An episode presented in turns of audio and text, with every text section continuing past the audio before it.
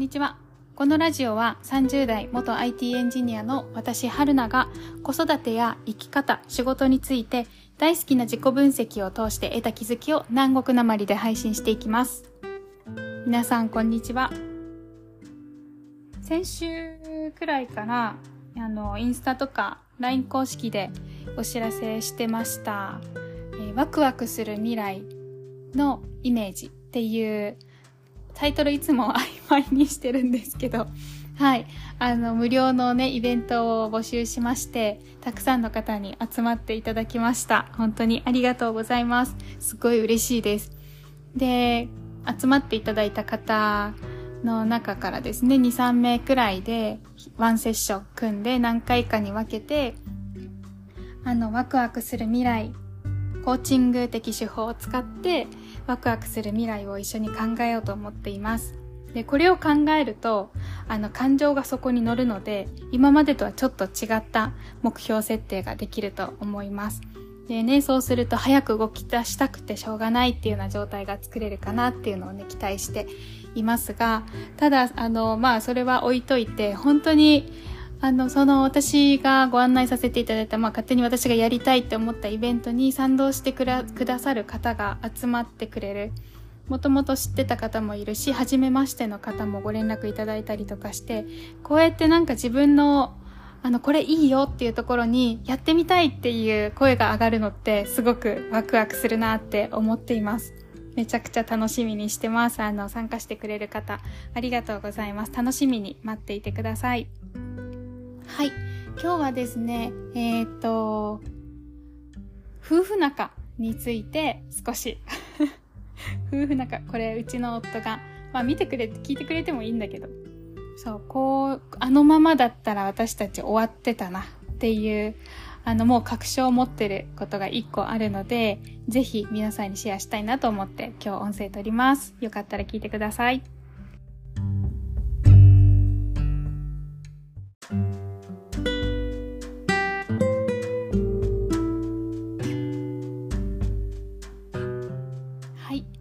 はあのままだったら夫婦終わってたっていうテーマで話したいと思います。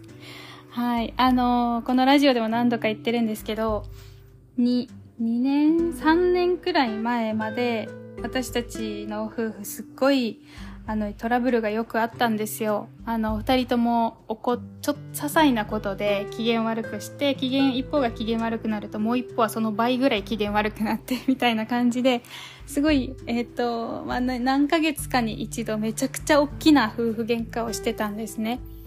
えっ、ー、と、もう二人とも血が昇ってガーって言ったりもするし、夜からね、言ったりもするし、で、じゃあもう出ていくよって言って、あの、私が実家に帰ったりとか、あの、その冷戦みたいなのがすごい長く続いたりとか、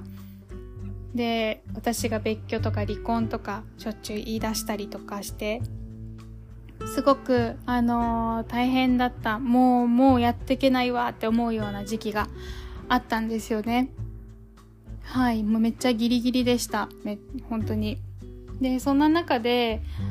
これは最後のチャンスだと思ってカウンセリングを受けたところからあの事態は好転していってまあ最近はそんな大きな喧嘩もあのなくまあまあ仲良くやってるかなっていう以前とは本当にね2人の努力であの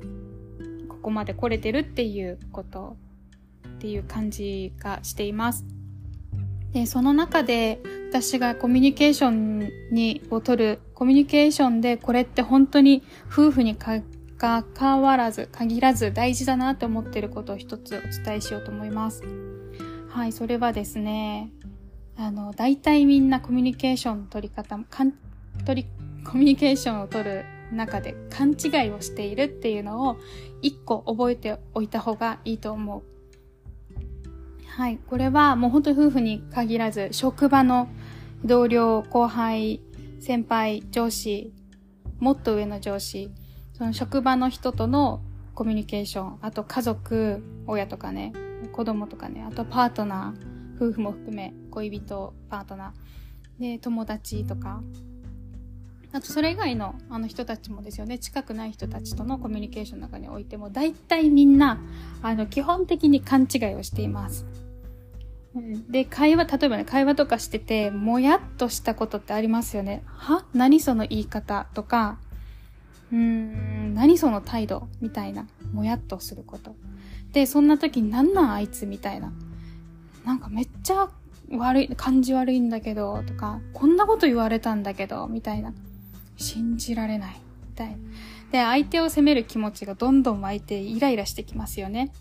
で、イライラする反面、あの、これはイライラっていう感情の言い方に慣れてるけど、大体は悲しい気持ちがその裏にあったりするんですよね。で、さっき勘違いしてるって言いましたが、その感情の大体7割くらい私の、えっと、印象で言うと7割くらいは自分が作ってるんだなっていうふうに覚えておいた方がいいと思ってる。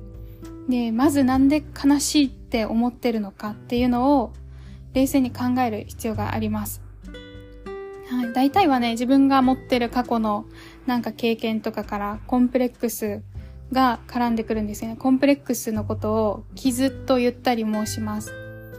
うん、例えば、なんかその言われたことに反応しちゃうんだけど、どうせ私、誰も私のこと大切にしてくれない。これは、あの、反面、えっと、その裏には、私のこともっと大切にしてほしいっていう気持ち、悲しい気持ちがあったり、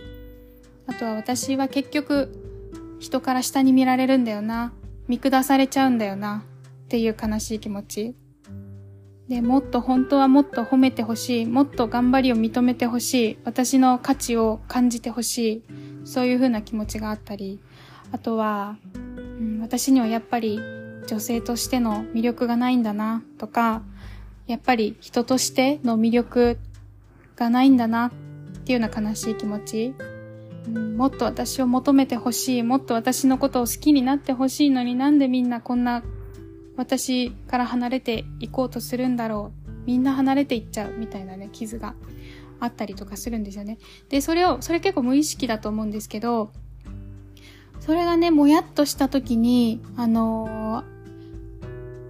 自分に、自分のね、その傷に、その出来事が触れちゃって、過剰に反応しちゃって、過去のこと、コンプレックスとリンクして過剰に反応しちゃって、勘違いして過剰に反応しちゃって、あの、イライラしてくる。で、もしそんな傷とかがなければね、反応しないと思うんですよね。スルーできたりとか、うん、あ、オッケーみたいな感じだったりとか、すると思う。まあ、7割って言ったのは、あとの3割くらい、相手が傷を持っていて攻撃された場合っていうのが あると思うけど、もうその可能性はあるかもしれない。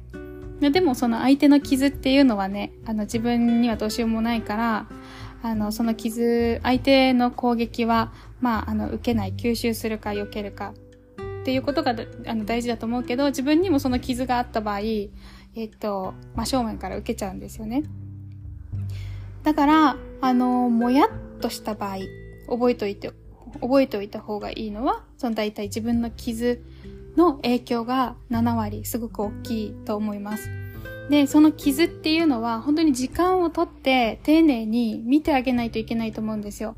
あの、こういうことがあったからかなっていうふうに感じてもいいし、別に思い出さなくてもいいと思うんですよ。そのきっかけまで遡らなくても、もう思い出せないことかもしれないから、そこ時間取るの、あの、もったいないし。だから、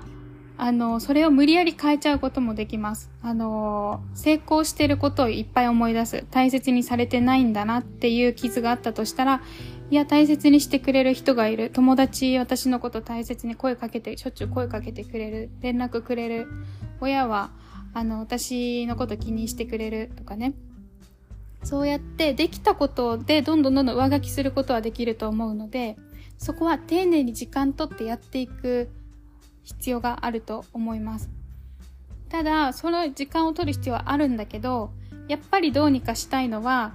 えっと、日々生きてる中でのその一瞬一瞬のもやからイラから、あの、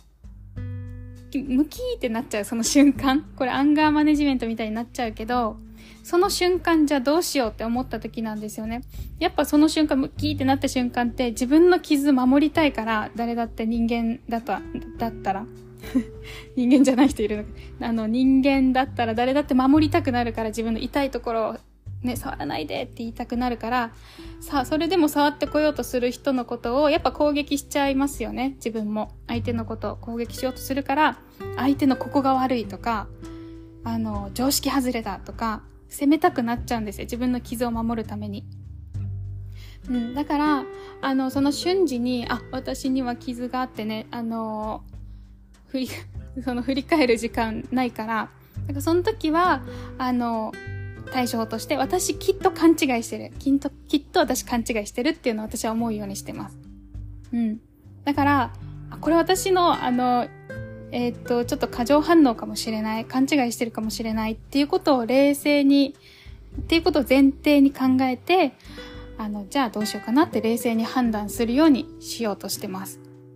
でね、そうやって気持ちが落ち着いたら、まあ、たくさんいろんな方法じゃな、どんな方法を、どういうふうな、あの、コミュニケーション取ったらいいかなっていうのを冷静に考えてみて、これがベストだな、やっぱりって思うことがあれば、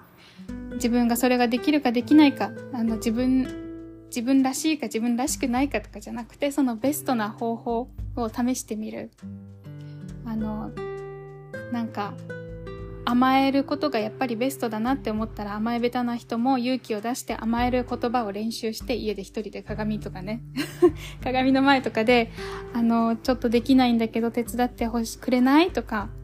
ちょっときついんだけどあのなんか手を貸してくれないとかそうやって甘える練習をして言葉をね言えるように練習していくそしたらだんだん甘えることもちょっとずつできるようになってきます。私ができるようになってきました。はい。なので、実証済みです。はい。でね、こうやってやっていくと、夫婦仲、冒頭に戻りますが、かなり良くなりました。その2、3年前と比べると。やっぱり、や、やっぱり、めっちゃ名前、やっぱり、あの意識、お互いに、お互いにお互いが、あ、俺勘違いしてる。私勘違いしてる。きっと、きっと勘違いしてる。だから、ちょっと冷静に捉えて、自分に傷、自分の傷に触れたんじゃないかなとか、冷静に、これ夫婦で話してる、よく話すんですけど、冷静に感じて、で、じゃあどんな方法がベストかなっていうのを冷静に会話できるように頑張ってます。はい。本当にこれ知らないで夫婦やってたら私たちは確実に破綻してましたね。それは本当に言える。だから、あの、頑張らない夫婦がベストっていうのは稀だと私は、私的には思っています。なので、やっぱりお互いに気持ちよくコミュニケーション取れる家庭がいいよな、リラックスして、あの、お互いが嫌なことはできるだけやってあげないように、お互いの傷とかもね、できれば、